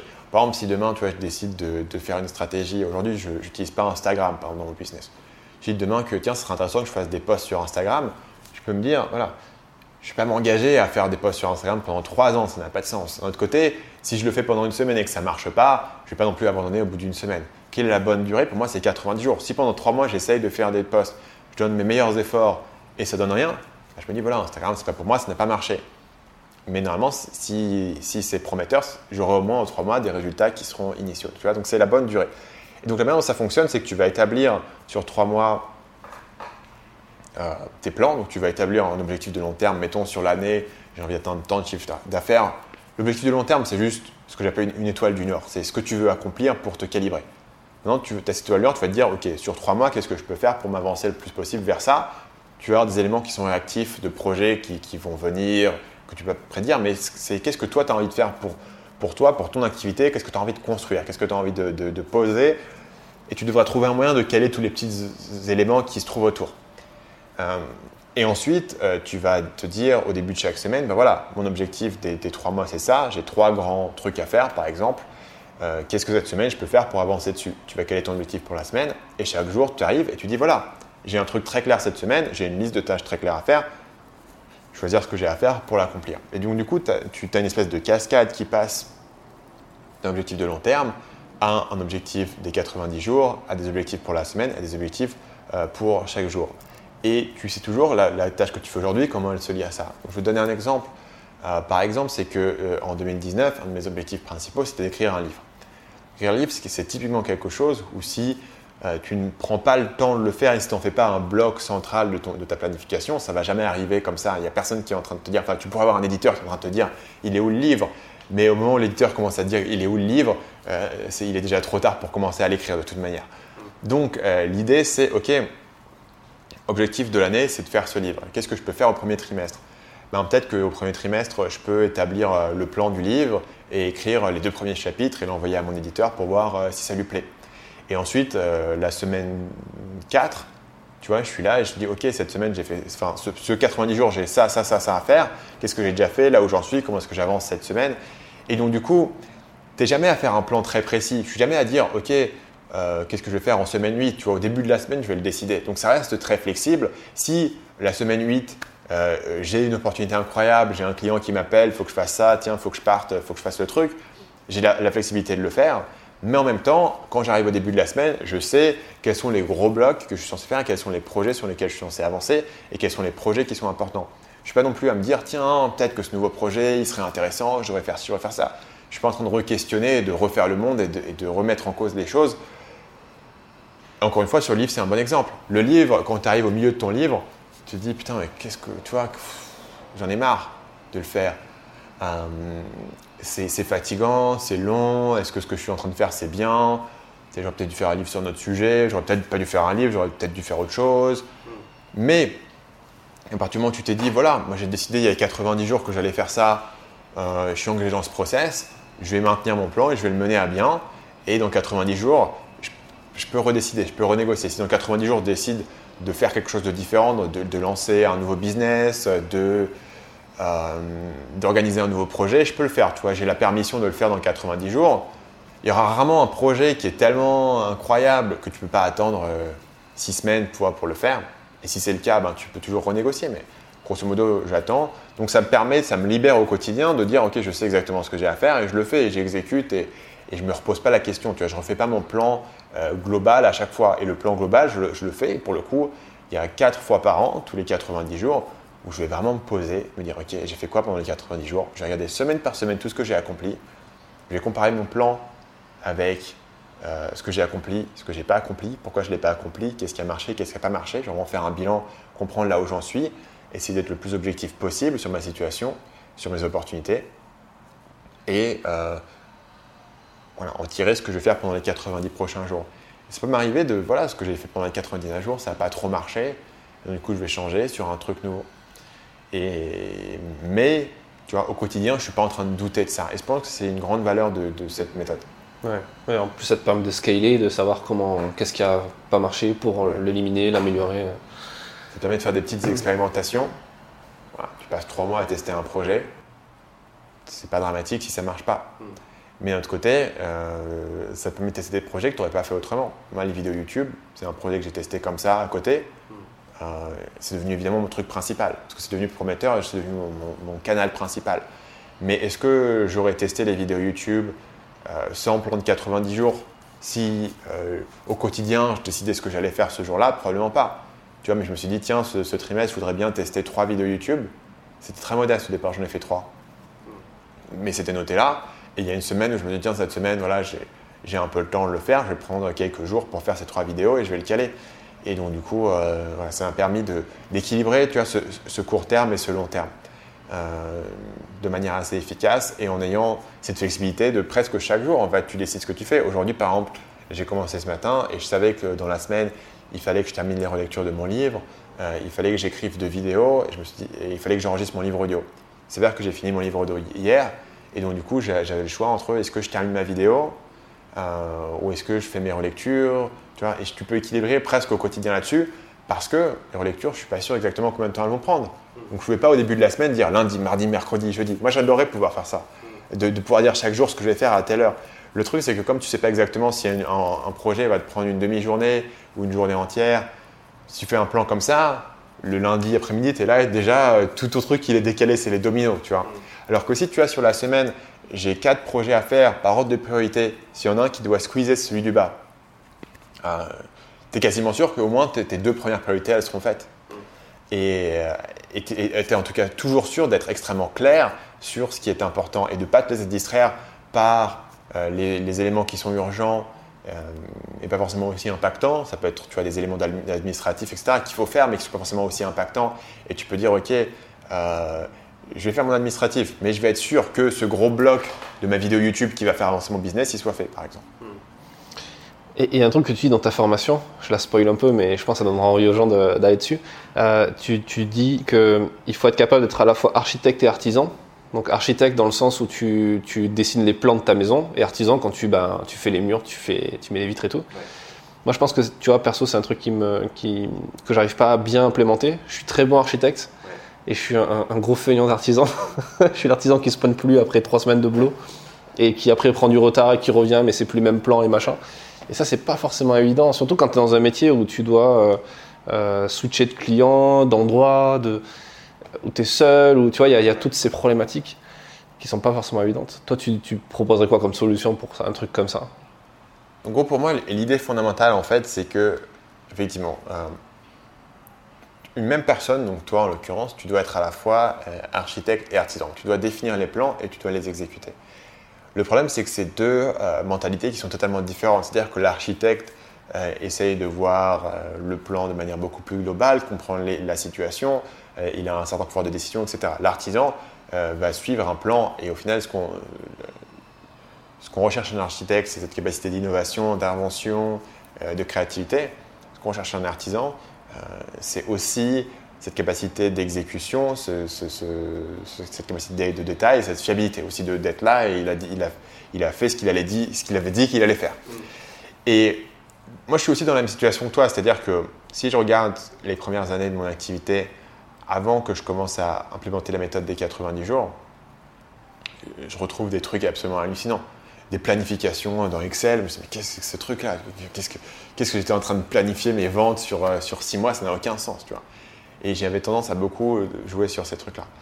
Maintenant, en gros, en gros, ce que tu comprends, c'est que il faut séparer les deux et qu'il y a un temps pour les deux. Et en fait, moi, c'est assez libérateur parce que ce que ça veut dire, c'est que sur, euh, tu vois, sur un plan de 90 jours, et là, on est, on est en décembre, donc sur le plan de 90 jours qui a commencé en octobre, on est sur la fin là, je suis vraiment en mode, j'exécute un truc quasiment que quelqu'un d'autre a décidé pour moi.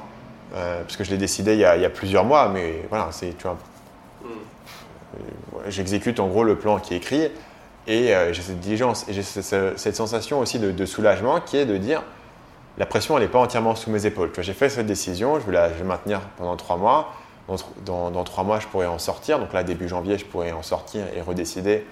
Et grosso modo, j'aurais terminé le livre, j'aurais terminé euh, les lancements que je suis en train de faire. Donc, dans trois mois, j'aurai un peu cette sensation de liberté, de renouveau. Et tous les trois mois, j'ai l'occasion de le renouveler, tu vois.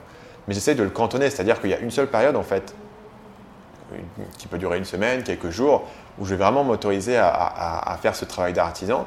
Et pendant tout le reste du temps, d'architecte, pardon, travail d'architecte, et pendant tout le reste du temps, j'ai des idées, j'ai de nouveaux trucs que je pense, je les note quelque part, et je ne les fais pas en fait. Je note sur un document dans, dans Evernote, je me dis, bah, tiens, euh, quand, il sera temps de, réfléchir et de revenir un petit peu plus en mode philosophique, planification, etc., à la fin de l'année, qui s'y portera très bien d'ailleurs, je vais reprendre toutes ces notes et je, vais, je vais essayer de faire un bilan et je vais essayer de réfléchir. Tu vois. Mais du coup, ça me soulage un petit peu de la pression constante de savoir est-ce que je fais la bonne chose. Parce que là, je ne me pose pas la question de est-ce que je fais la bonne chose, je me demande de est-ce que je fais voilà, ce qui est marqué sur mon plan et je l'exécute presque, tu vois, comme, comme si j'étais employé de quelqu'un d'autre et je travaillais et peut-être que le boss ou peut-être que l'architecte m'a dit de faire un truc débile ou un truc que je trouve moche ou un truc auquel je ne crois pas, mais voilà, je le fais. Et j'ai la conscience que euh, je n'étais pas plus con il y a deux mois et demi que je le suis aujourd'hui, si tu veux. Que tu te fais confiance. Et que, et que la, la, raison souvent que tu questionnes les plans que tu avais faits, c'est simplement que tes émotions ont changé. Et c'est beaucoup dans les projets créatifs, et je parlais de l'écriture d'un livre tout à l'heure un projet créatif, c'est normal que quand tu arrives aux trois quarts, tu, tu dises ce que je fais, c'est un peu nul. Toujours, tu vois, tu as toujours cet effet de, tu as cette résistance où tu dis, ah, c'est saoulant, tu vois. Euh, t'es pas encore dans la, dans la finition du travail fini, tu n'es plus dans la, la, dynamique du début du travail, et donc tu as toujours ce truc au milieu où, ça te saoule. Et c'est très facile de le mettre de côté, d'attendre, de procrastiner un petit peu dessus, etc. c'est totalement normal, et je pense que ça sera toujours évitable. Mais le truc, c'est que tu ne devrais pas laisser cette émotion du moment euh, remettre en cause une décision que tu as prise. Et les seuls moments où je, vraiment je vais remettre en cause une décision que j'ai prise, c'est si les, données que j'ai utilisées pour prendre cette décision sont plus valides. Donc par exemple, si euh, voilà, j'ai planifié euh, d'écrire un livre et qu'au bout, de trois, enfin, au bout de, du coup de deux mois et demi, ça me saoule un petit peu. c'est juste une émotion, je ne vais pas remettre en cause le plan que j'ai fait. À l'inverse, si au bout de deux mois et demi, mon éditeur a fait faillite et d'un coup j'ai plus d'éditeur, tu vois, c'est une donnée fondamentale extérieure qui rentre en cause. Et là, peut-être que je vais remettre en cause mon plan de 90 jours. Euh, et peut-être que je vais dire, ma priorité numéro un, c'est de trouver un nouvel éditeur. Tu vois.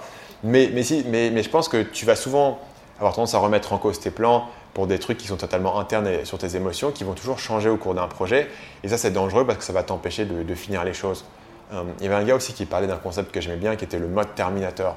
C'est-à-dire qu'à partir du moment où, tu, tu, commences à voir la, la, fin d'un projet, tu es à 85%, tu commences à voir la fin. Euh, c'est là où tu vas avoir plein de résistance à le terminer, pour différentes raisons, mais simplement le fait que si c'est un projet qui est créatif, tu as toujours inconsciemment cette peur de comment est-ce que le projet va être reçu. Mais tant que le projet ne sort pas, euh, tu n'as pas de jugement des autres. Et donc du coup, tu as cette... Euh, et puis aussi simplement le fait que souvent le travail de, fin et de la finalisation, ça peut être un peu fastidieux. Tu vois, le travail de fin d'un livre, c'est fastidieux, c'est les relectures, euh, les notes de pas de page, c'est pas très intéressant. Mais tu te dis, ok, à partir du moment où je peux voir la ligne d'arrivée, je passe en mode Terminator et j'ai qu'un truc en tête et c'est finir ce projet, j'avance tout droit et je m'en fous, je le, termine, tu vois. Euh, quitte, à, quitte à réorganiser un peu mon truc pour que, pour que euh, je puisse avoir la ligne droite. Et pour, et pour, que cette période où je suis dans les 85% soit terminée le plus rapidement possible. Parce qu'il n'y a rien de pire qu'un projet qui est à 90%, qui n'est pas tout à fait prêt à être publié, mais en même temps il est un peu vieux il est un peu, il est un peu moisi dans un coin, il faut que tu te remettes dessus. Et là, et là c'est l'enfer parce que est quasiment déjà terminé, tu n'as plus aucun plaisir de création, tu es, balayeur là, tu, vois, tu, tu, finis les détails et c'est super pénible. Et donc, du coup, quand tu pars sur ce principe-là, j'ai tout sauf envie de traîner ce projet que je suis en train de faire, le livre par exemple, sur le trimestre prochain. Parce que j'ai envie d'avoir cette sensation en 1er janvier que, que, sky is the limit, tu vois, je peux faire tout ce que je veux. si, si au 1er janvier, je décide que euh, j'ai envie d'organiser une conférence avec 500 personnes, euh, tu vois, je pourrais me dire, mais tiens, ok, j'ai le temps de le faire, j'ai la flexibilité de le faire. Et donc, du coup, cette sensation tu vois, de renouveau est tellement précieuse que tu as aussi cette motivation à dire, faut que je le boucle là, parce que sinon, je vais me le traîner. Ouais, ah, c'est intéressant. Moi, je voyais plus le côté frustration de devoir remettre à plus tard le côté architecte. Mais au final, si tu vois l'objectif et que tu, tu, essaies de te projeter dans le truc. Mais au final, c'est ça que tu sais exactement. Tu vois, c'est pas que tu le remets à plus tard de manière indéfinie. C'est que tu sais que la semaine, disons, du, la dernière semaine de l'année, euh, du, du, 25 au, je sais pas, au 31 décembre, euh, je vais pouvoir architecter, mais autant que je kiffe, tu vois. Je vais pouvoir réfléchir à ma vision à 25 ans. Euh, je vais pouvoir euh, réfléchir à comment un business pourrait faire x3 sur l'année. Je vais pouvoir réfléchir à toutes les formations que je pourrais créer, les, vidéos, les personnes que je vais recruter, les trucs que je vais faire. Je peux rêver autant que je veux. Euh, et c'est super, tu vois, parce que ça permet aussi d'innover et de penser de manière différente. Et je sais exactement quelle, plage de temps est prévue pour ça. Mais si tu es toujours en train de rêver, enfin tu es toujours en train de rêver, mais, mais tant que c'est, tu vois, tant que tu dis ok, là je suis en train de penser à plein de trucs, mais euh, aujourd'hui je sais que concrètement, euh, je suis commit pour les 45 prochains jours à faire ça, ça, ça, ça, ça. Ouais, dans 45 jours, je pourrais, je pourrais remettre tout sur la table et vraiment rêver. Et donc, tu vois, il y a aussi cet effet où si tu donnes aux gens aucun euh, débouché, ils vont faire n'importe quoi. C'est-à-dire que euh, si tu es en mode pression totale, vas-y, je fais rien, je bosse à fond, etc., à un moment donné, tu vas péter un câble et tu vas passer trois jours entiers à regarder Netflix, euh, en, bouffant euh, du KFC. Tu vois, tu sais, parce que ton, esprit est, totalement sous pression et tu n'as aucune jauge pour relâcher cette pression. Maintenant, si tu travailles et tu es vraiment focus, mais chaque soir, tu as une période pour te décompresser, tu as ton week-end, ton truc, tu arrives à avoir cet équilibre-là, euh, grosso modo, tu vas vraiment avoir une journée où, tu vas complètement péter un câble et être incapable de travailler. Moi, j'ai eu des périodes où j'étais incapable de travailler, même de regarder mes emails, parce que j'avais cette pression où je devais travailler 7 jours sur 7, quasiment 24 heures sur 24. Et donc, du coup, c'était tout ou rien. Tu vois, avais avais des périodes où tu m'écroulais totalement. Et j'ai découvert que euh, sur un système physique, cette pression, elle doit sortir quelque part. Et je pense que si tu si appliques ça au côté d'architectation, la pression d'architecter, elle doit sortir quelque part. Et donc, si tu sais que tous les 90 jours, elle va sortir et elle est, elle est dirigée, elle est canalisée là, tu ne te sens pas frustré le reste du temps nécessairement de la, de la remettre à plus tard. Ou en tout cas, tu es frustré dans le même sens où dans la journée, tu dis, bon, bah voilà, ok, j'aurais bien envie de, euh, je sais pas, de, de me regarder un film, mais je, le ferai ce soir, tu vois. Mais tu sais que ça arrivera ce soir, donc c'est pas une frustration qui est impossible. Mais si tu es en mode non, je peux jamais le faire, je suis en mode full focus, etc. Forcément, à un moment donné, tu vas péter un câble. Donc, si tu peux euh, le diriger au bon endroit et le, contrôler et te dire ça va arriver à tel moment, je trouve que c'est plus facile de contrôler cette, pulsion-là. Et euh, d'ailleurs, euh, pour prendre encore une autre analogie à ce niveau-là, en termes de régime, les gens qui sont sur un régime très strict, euh, tu parles de gens qui vont faire un régime, euh, qui font du bodybuilding ou qui veulent perdre du poids, etc. Euh, en fait, si les gens doivent, doivent avoir une, une, tenue religieuse de leur régime, tu sais qu'à un moment donné, ils vont péter un câble et ils vont se mettre à bouffer, à bouffer des, gâteaux et, 7 jours plus tard, ils sont mais qu'est-ce que j'ai fait? Je suis tellement perdu les rails de mon régime.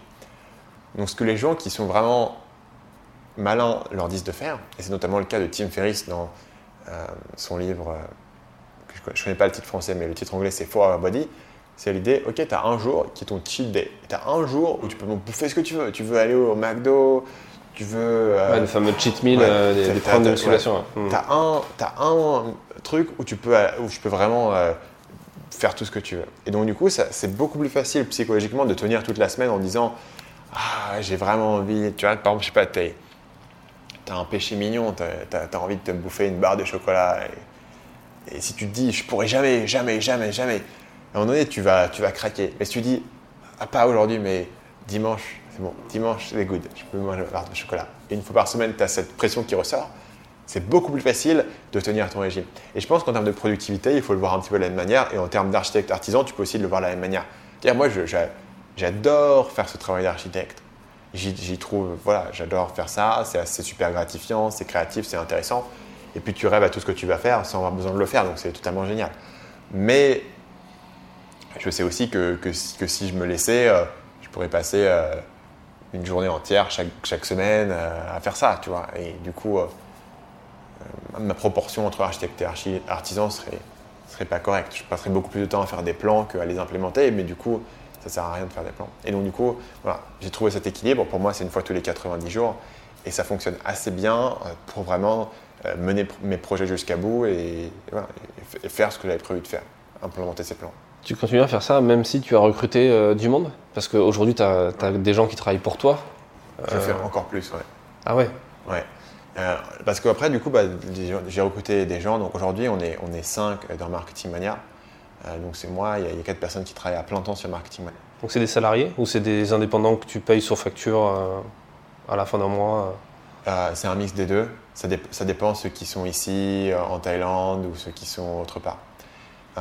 mais essentiellement, voilà, c'est du full time. Quoi. Donc ça, les, les, deux travaillent plus ou moins sur la même. Il y a aussi des gens que je paye sur facture, mais je ne les compte pas dans les cinq. C'est plus, c'est plus de la.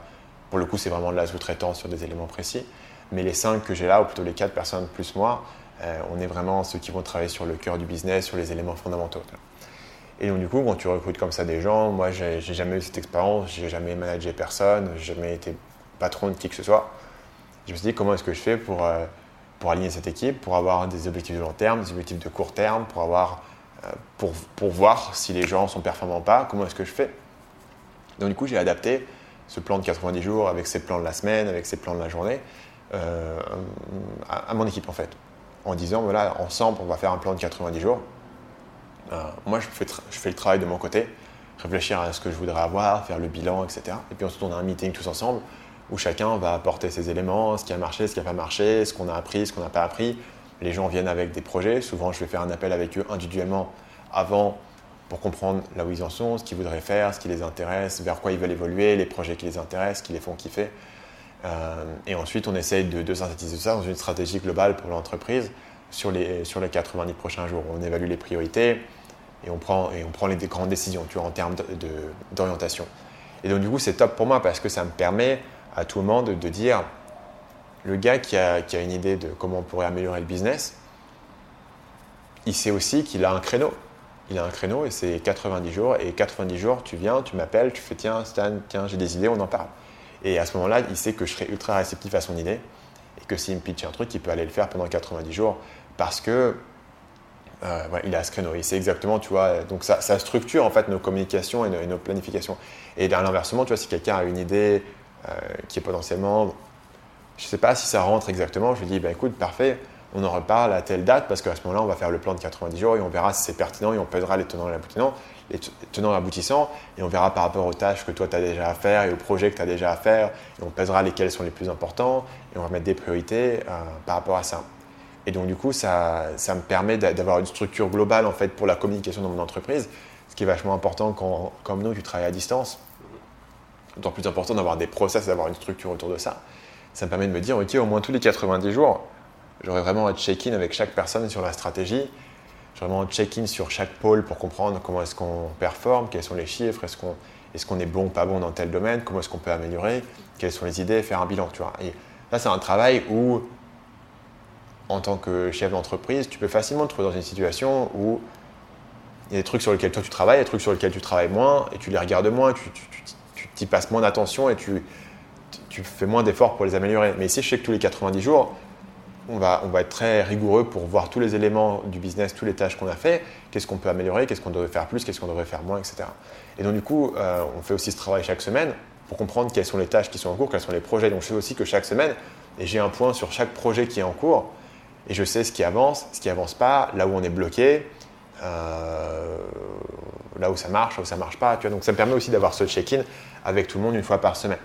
Et euh, donc, du coup, je, me repose encore plus sur ce plan maintenant, euh, parce que c'est non seulement mon plan de, productivité personnelle en tant qu'individu, c'est aussi un, framework de management au niveau de mon équipe. Et ce que je veux dire, c'est est-ce que toi, tu continues à, faire des tâches en tant qu'artisan, en quelque sorte? Ouais, bien sûr, j'ai beaucoup de tâches. Je ne suis, pas du tout à un niveau où j'ai aucune tâche d'artisan. C'est-à-dire que euh, j'écris toutes mes vidéos, je les enregistre, je fais mes podcasts, j'écris mon livre, euh, je fais des pages, je fais des lancements, je fais du marketing. J'ai beaucoup, beaucoup de tâches d'artisan qui restent. Euh, même si, disons, la partie architecte est, un petit peu plus grande, évidemment, parce que j'ai aussi d'autres gens qui, peuvent implémenter ces plans, mais j'ai beaucoup, beaucoup de tâches d'artisan. Et fondamentalement, tu vois, la différence entre là où j'en suis et là où j'étais avant, c'est principalement que j'ai moins de tâches euh, techniques et de support client, d'éléments comme ça, et plus de tâches créatives qui sont là. Mais je, suis toujours, euh, tu vois, euh, en entreprise, ils appellent ça le, travail de, manager ou de contributeur individuel. Et j'ai encore énormément de tâches de contributeur individuel, où c'est moi qui vais produire quelque chose qui va être ensuite donné à des clients ou mis en ligne.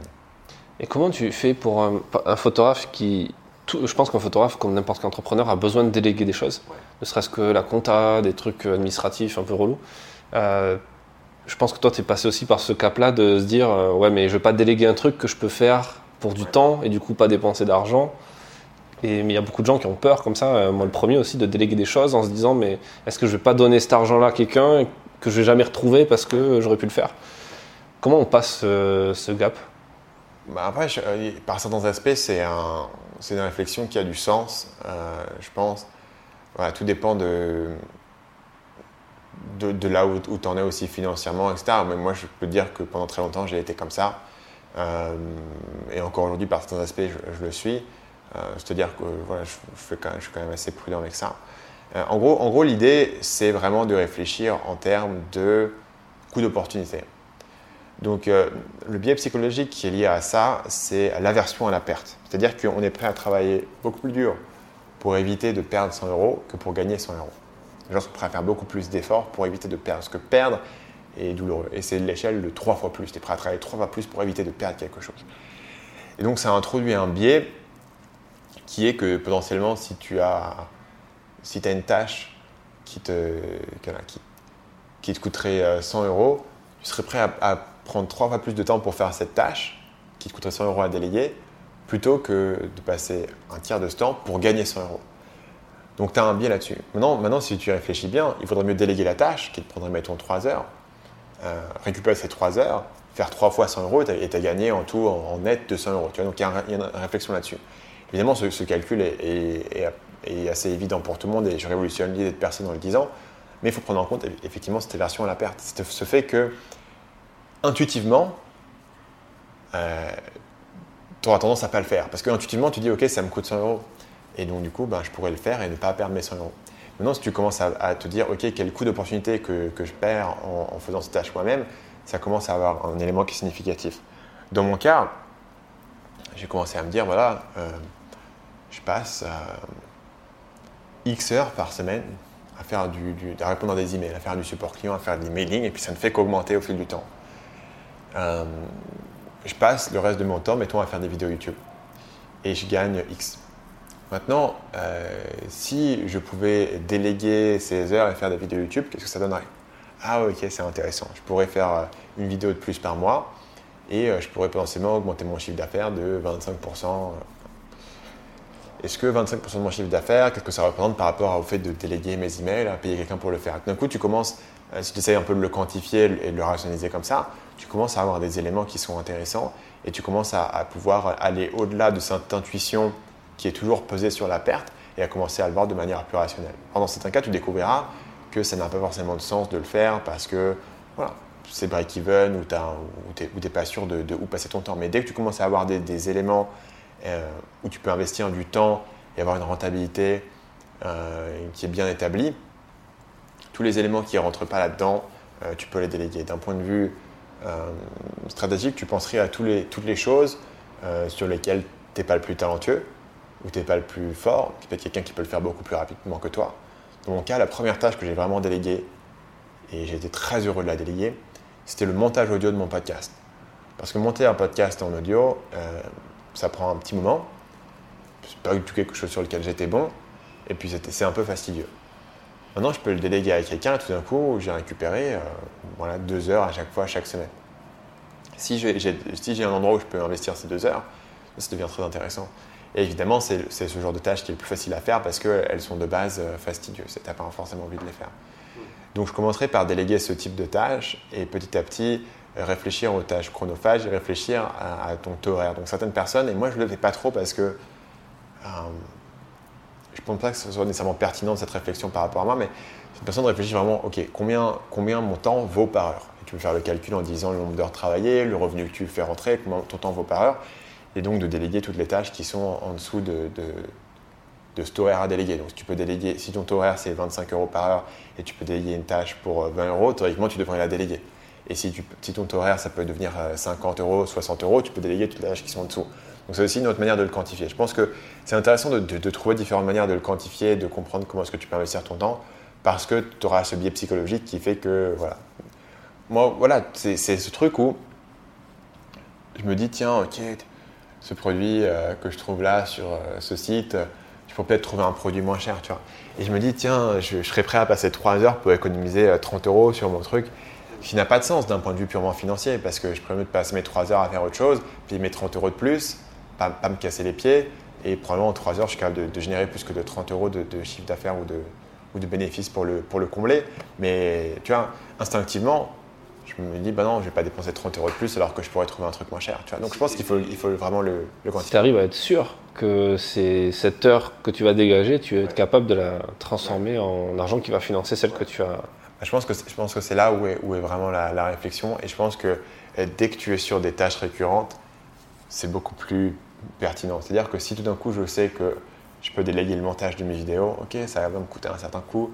Euh, mais ça va être toutes les semaines. Et je sais que tout d'un coup, je vais récupérer de manière systématique X heures. Tu vois. Et c'est là où je pense que ça, commence à devenir intéressant. C'est vrai qu'en one shot, tu me dis, OK, sur ce one shot, euh, je sais pas, tu vois, exactement où je vais passer mes heures.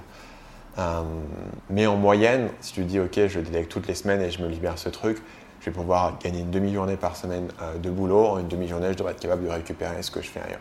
Et après, si tu vois, si, tu trouves que c'est ric-rac et que tu n'es pas sûr, pourquoi pas jouer la sécurité tu vois, et, ne, pas le faire Moi, je ne suis pas non plus un, fanatique de la délégation. Aujourd'hui, beaucoup de trucs que je fais. après, aujourd'hui, moi, j'ai des trucs où ce serait humainement impossible. Je sais pas, vraiment le choix de, de, faire toutes les activités qui sont dans le business sur les quatre personnes. Je ne pourrais pas le faire moi-même. Donc, du coup, euh, voilà, c'est simplement, tu vois, le fait de dire j'aurais pu ne, recruter personne et y rester à une plus petite échelle. Mais j'ai calculé qu'en recrutant des gens et en grossissant, je gagnais plus euh, avec mes employés supplémentaires que je n'en dépensais dans les salaires. Mais après, si tu n'es pas sûr, moi je trouve qu'il y a du sens à parfois jouer la sécurité et à dire ok, je le fais pas, je garde mon truc, je le fais moi-même. Au moins, voilà, je sais que ça sera fait et, euh, je sais exactement.